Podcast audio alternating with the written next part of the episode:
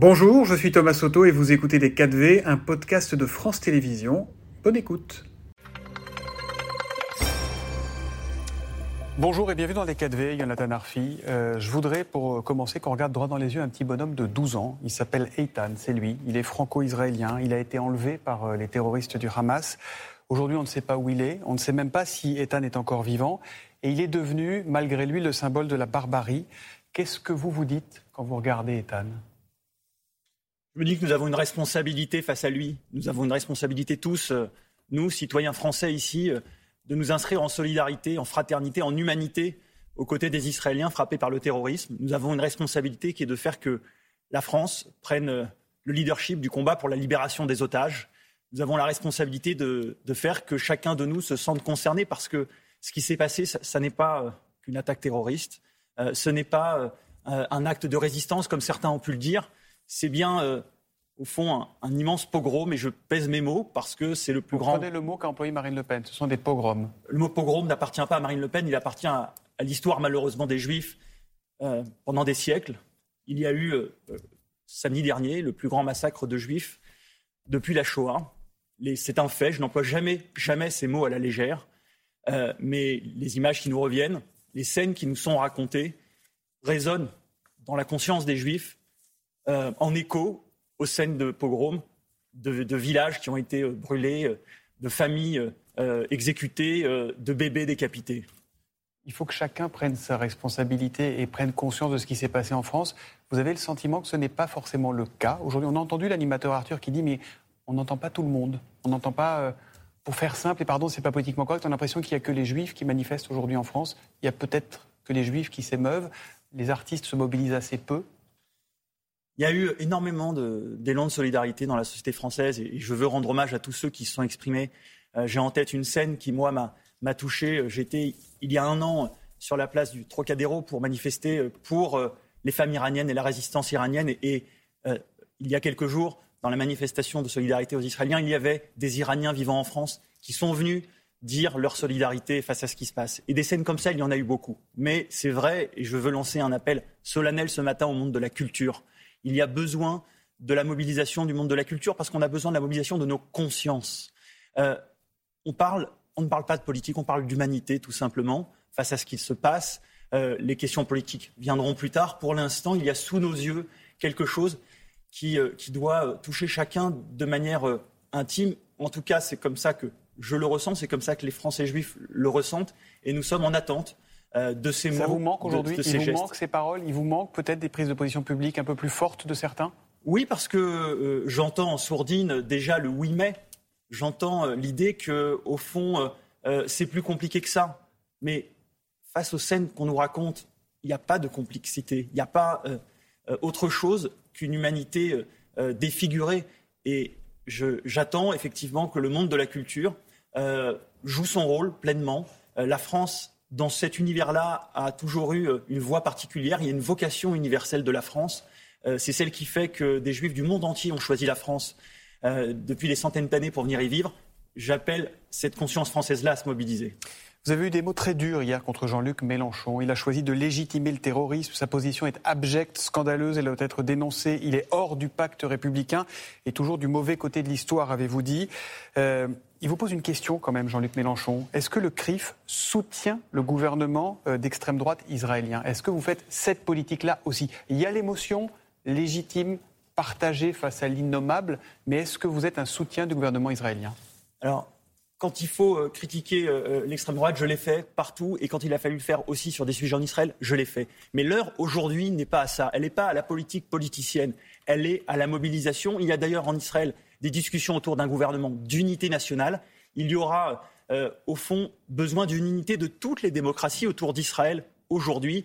J'ai entendu ces petites musiques à maintes reprises. C'est simplement une manière pour Jean-Luc Mélenchon de refuser euh, d'exprimer sa solidarité et au fond de soutenir de fait le Hamas. Il a une responsabilité immense.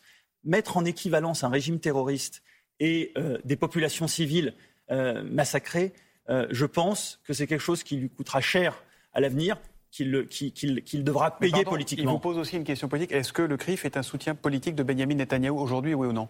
Mais le CRIF est un soutien politique de l'État d'Israël. Il l'a toujours été. C'est un soutien politique du peuple israélien. Euh, le gouvernement israélien aujourd'hui fera l'unité parce qu'en plus il y aura un gouvernement d'union nationale vraisemblablement et il prendra les décisions qu'il devra prendre de la même manière que les États-Unis après le 11 septembre, la France après le 13 novembre ont pris des décisions.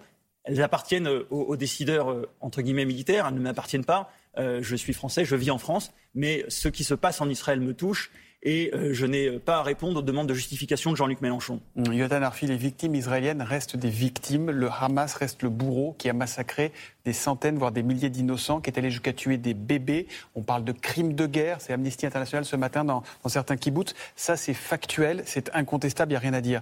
Ce qui est sûr aussi, c'est qu'il y a des innocents des deux côtés de la frontière. Le blocus total de Gaza n'est-il pas une sanction injuste pour toutes les familles palestiniennes qui vivent là? Et qui sont piégées elles aussi par le Hamas. Ne risque-t-on pas d'ajouter de la tragédie à la tragédie? Toutes les pertes civiles sont dramatiques, mais, euh, et, vous nous trouverez toujours là pour, pour les dénoncer. Mais il n'y a pas d'équivalence entre le fait de viser délibérément des civils et de les massacrer comme l'a fait le Hamas et le fait de viser des cibles militaires du Hamas et qu'il y ait de manière collatérale, malheureusement, des victimes civiles. Ça a été le cas, ce sera sans doute malheureusement le cas, mais il n'y a pas d'équivalence morale. Vous savez, euh, la guerre, la guerre, une, vie, est une vie. est une vie civile. une, vie civile est une vie civile est une vie civile, mais il y a euh, des règles, y compris dans la guerre. Euh, et, et, là, ce qu'il va se passer dans les, dans les jours et les semaines qui viennent, c'est que chacun devra prendre une position éthique, morale. Euh, face au terrorisme, face à quelque chose qui, n'est pas euh, euh, simplement une inhumanité individuelle. On est face à une organisation terroriste, c'est-à-dire un proto-État terroriste. Mais est-ce que pour vous, la rue palestinienne est complice du Hamas?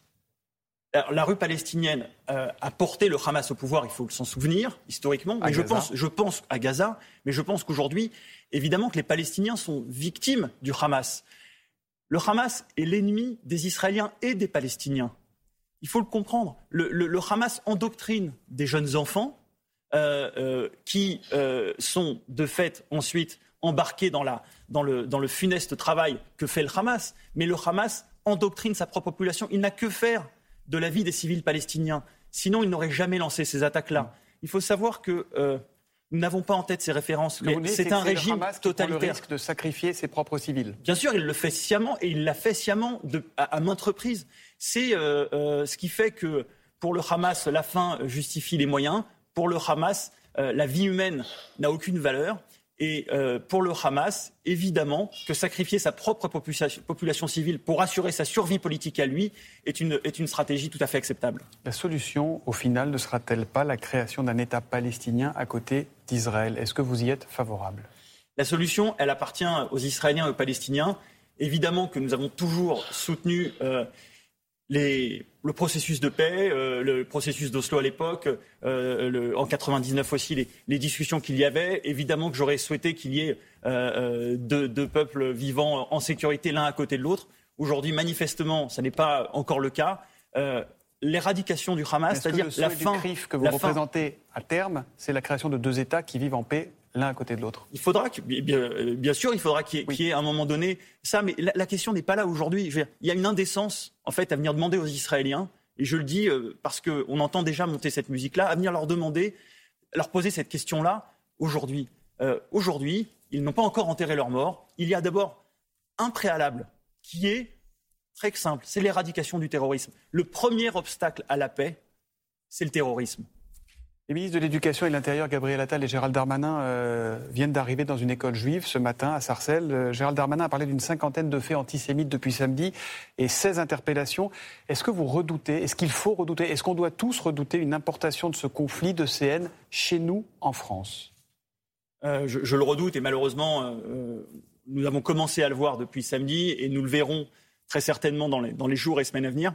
à chaque fois qu'il y a eu un conflit au Proche-Orient, nous avons eu des répliques euh, en France. Et ces répliques, elles prennent toujours la forme euh, d'agressions contre des Français juifs. Ça a été le cas en 2014 avec des agressions, des, attaques de synagogues à Sarcelles, à Paris, en marge de manifestations euh, pro-palestiniennes. je rappelle toujours que les, terroristes de Toulouse et de l'hypercachère, parmi leurs différentes justifications, ont évoqué la question palestinienne. Il y a donc un lien mécanique, l'identification à la cause palestinienne, quand elle est dévoyée, euh, quand elle est radicale, eh bien, euh, parfois produit malheureusement des actes antisémites. Et c'est ce que nous craignons. Il y a eu des appels à manifester en soutien au Hamas dans des villes françaises. Mhm. Euh, c'est de l'apologie du terrorisme. Elles ont été interdites, mais je sais malheureusement qu'il y en aura d'autres. Et il faudra là-dessus une, fermeté républicaine parce que ce n'est pas qu'une menace pour les Français juifs. Des gens qui se manifestent en France en soutien au terrorisme, c'est une menace pour tous les Français. Mhm. Je voudrais juste revenir d'un point pour finir sur les otages les otages français, les otages israéliens, les otages américains, les otages italiens, tous ceux qui sont détenus là-bas. Vous dites que la France doit prendre ses responsabilités. Ça veut dire quoi? Est-ce que vous demandez à la France peut-être d'aller intervenir, d'envoyer des forces spéciales pour essayer de les récupérer? Qu'est-ce que non, je voudrais d'abord que, la France euh, assume d'en faire une, priorité diplomatique, comme elle l'a fait euh, traditionnellement pour tous les otages français, et je sais qu'elle le fera, parce que euh, nous avons le poids nécessaires diplomatiques pour peser. Nous sommes membres du Conseil de sécurité. Il y a des financements euh, français et européens qui vont chaque année à, la bande de Gaza, enfin, à la bande de Gaza et donc indirectement euh, au Hamas. Il faut que nous utilisions ce levier. Davantage qu'aujourd'hui? Euh, Il faut utiliser ce levier, c'est-à-dire conditionner ce financement à la libération des otages. Nous avons des leviers. Nous ne sommes pas désarmés et je crois que l'Europe euh, diplomatiquement, peut jouer un rôle dans la résolution de cette crise des otages. Merci beaucoup, Yatan Arfi, d'être venu dans, dans les 4V. Merci et bonne journée. Merci. C'était Les 4V, un podcast de France Télévisions. S'il vous a plu, n'hésitez surtout pas à vous abonner. Vous pouvez également retrouver tous les replays en vidéo sur France.tv.